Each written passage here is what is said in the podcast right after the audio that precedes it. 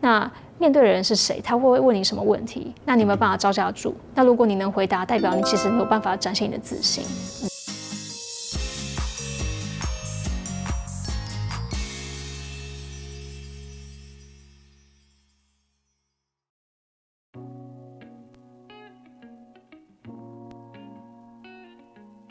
我们过去都是在背，那 output 就比较少，所以我们在讲英文学习里面，最重要是沟通。我的画面，我心里想的这个概念，能清楚地传到到传递到你的脑中，那就是成功的英文的一个传递。所以，我们讲说，为什么英文是个工具？因为它就是要去承载你的资讯到另外一方的脑中。那在日常生活中，下了班我怎么样去精进英文？很多人说，就是看影片嘛，可以开双字幕，你可以去比较一下，为什么翻译官会把这个英文会翻成这样的中文？那你慢慢知道说，哦，原来还有里面有这样的逻辑。我哎，去查一下字典怎么讲。你有能力去表达、去阐述，不管是用步骤性的方式，或者是说，哎，这个东西是拿来做什么的？你可以问自己，然后让对方知道你在讲什么，这就是一个好的训练。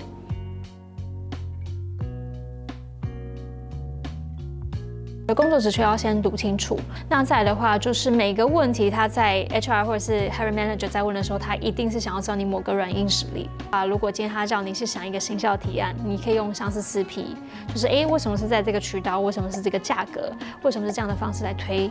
去面试之前，可以在你手边或者是嗯，就是想一想你有哪些框架是你在面试的时候一定要用到的。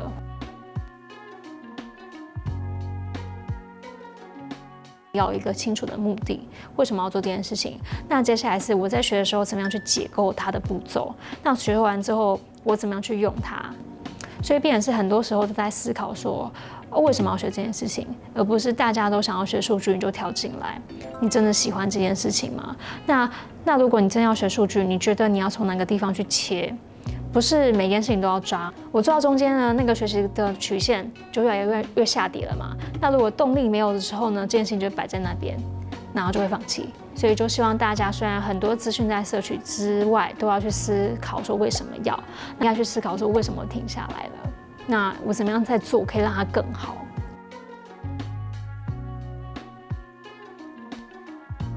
当别人问你问题的时候，你不需要全部答案都一定要完整的答出来，可是至少你知道它的脉络，我知道怎么用。那在用完之后可以干嘛？这这这更是面试者更需要知道的。所以反倒是有了一个工具，就像英文一样，大家学英文学很久，可是为什么还是没有自信？是因为你不知道用在哪个场域。那面对的人是谁？他会不会问你什么问题？那你没有办法招架住？那如果你能回答，代表你其实你有办法展现你的自信。这就是大家很害怕那个未知地带。可是如果你把未知地带定清楚，你不需要知道所有的场域发生什么事情，我只要知道它的规则性就好了。那我就知道说，哎，你问我的时候我能回答，那我就能有自信。可是你问我的时候，我是脑袋空一片，那就很害怕。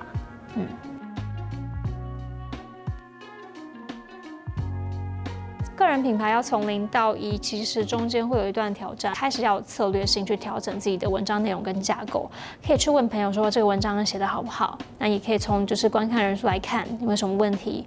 那再就是如果要让更多人找到你的文章，你可能可以嗯投递给像是一些大的平台，关键评论网啊，或是报局。